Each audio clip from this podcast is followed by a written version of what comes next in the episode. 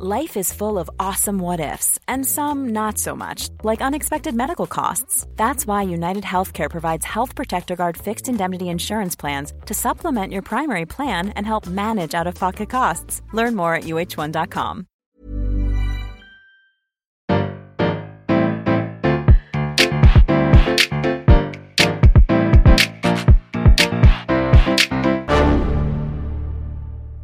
Bonjour, vous avez choisi la réponse D. Mais d'abord, écoutez la question. Aujourd'hui, sur la thématique fait divers, la question est Qui est le premier tueur en série connu de l'histoire de France? Est-ce que c'est Guy Georges, Francis Holm, Joseph Vacher ou bien Gilles de Dans cette réponse, je vais parler de tueurs en série. Je vais forcément citer les chefs d'accusation. Toutefois, je ne rentrerai pas dans les détails des horreurs commises.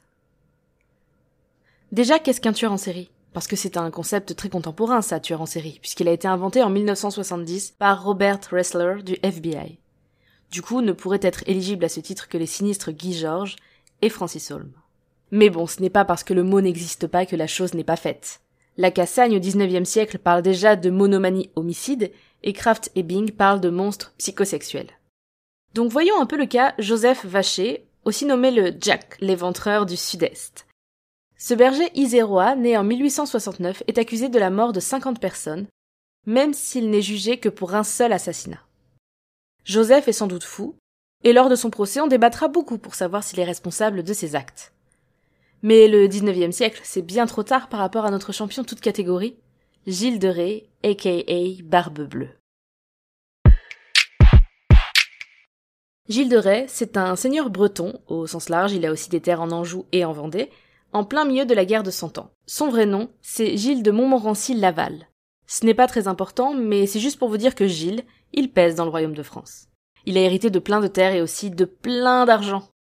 Il perd ses parents vers dix ans et il part en pension chez son papy Jean de Cran, qui s'occupe d'autant plus de ses petits-fils que son unique héritier vient de mourir lors de la débâcle d'Azincourt.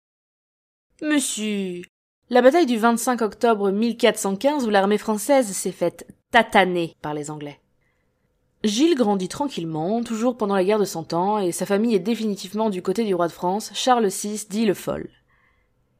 Papy cherche à le fiancer une première fois en 1417, mais ça ne plaît pas trop à Gilles qui décide plutôt d'enlever sa cousine, il faut juste une petite dispense de l'église, Catherine de Thouars, en 1419.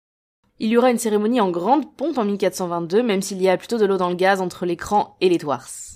Notre ami Gilou fait ce que les seigneurs de l'époque font, il se bat aux côtés de Charles VII, le bien servi. En effet, le roi de France fait une alliance en 1425 avec Jean V de Bretagne. De toute façon, il n'a pas trop le choix, hormis le breton, il n'y a plus personne. Et à partir de cette date, le jeune Gilles de Rais fraye à la cour, d'autant plus qu'il a plus de 20 ans et qu'il jouit désormais de sa confortable fortune. 1429 est un tournant dans la vie du seigneur de Ré qui a environ 25 ans. Il rencontre Jeanne d'Arc à Chinon et devient aussi vraiment copain avec un de ses cousins, la Trémoille. Ensemble, ils vont faire les 400 coups pendant la campagne de la Loire qui a pour but d'emmener Charles VII à Reims pour son sacre. À ce moment-là, il devient maréchal de France. C'est la plus haute distinction militaire et ça, ça pète la classe. Il a même le droit de mettre une fleur de lys sur son blason.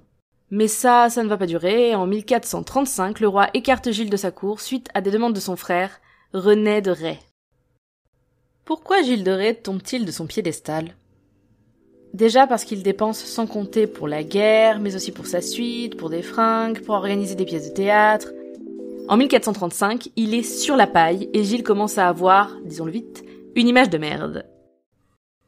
Pour l'instant, on ne voit pas trop pourquoi c'est lui, le plus vieux des serial killers. Ok, il a buté des gens à la guerre, mais bon, comme tout le monde dans cette situation. À partir de 1440, c'est la fin des haricots pour Gilles, il est arrêté le 15 septembre. Déjà, ça c'est un gros truc. Hein. Au Moyen Âge, on n'arrête pas un noble comme ça. Mais de quoi accuse-t-on Gilles? Pêle-mêle, de sorcellerie, magie, hérésie, de sodomie et d'enlèvement d'enfants. Ce sont sans doute des très proches de Gilles qui l'ont dénoncé. Il subit un procès d'inquisition sous la direction de l'évêque de Bretagne et un procès dans un tribunal séculier. Des parents, plus d'une trentaine, accusent Gilles d'enlèvement d'enfants. Les plus précis concernent des enfants qui ont disparu après avoir travaillé au service du sire de Ray. Les historiens ont longuement débattu sur la réalité des crimes pédophiles de Gilles de Ray. Il semble qu'au moins huit enfants aient été tués et violés par Gilles dans le cadre de pratiques de sorcellerie et d'invocation du diable. La rumeur lui accorde jusqu'à 140 victimes, mais on sait aujourd'hui que ce nombre est tout à fait improbable. Le 26 octobre 1440, après la messe, Gilles est pendu et brûlé. Enfin, pas trop pour qu'on puisse quand même enterrer son corps, on parle d'un copain de Jeanne d'Arc tout de même. La rumeur et la mauvaise réputation de Gilles de Rais l'ont peu à peu transformé en Barbe Bleue, archétype du tueur en série de femmes. Aujourd'hui encore, il est difficile de savoir quels sont réellement ses crimes. Bravo, c'était la bonne réponse. Pour aller plus loin sur le sujet, retrouvez les sources en description. La réponse D est un podcast du label Podcut. Vous pouvez nous soutenir via Patreon ou échanger directement avec les membres du label sur Discord.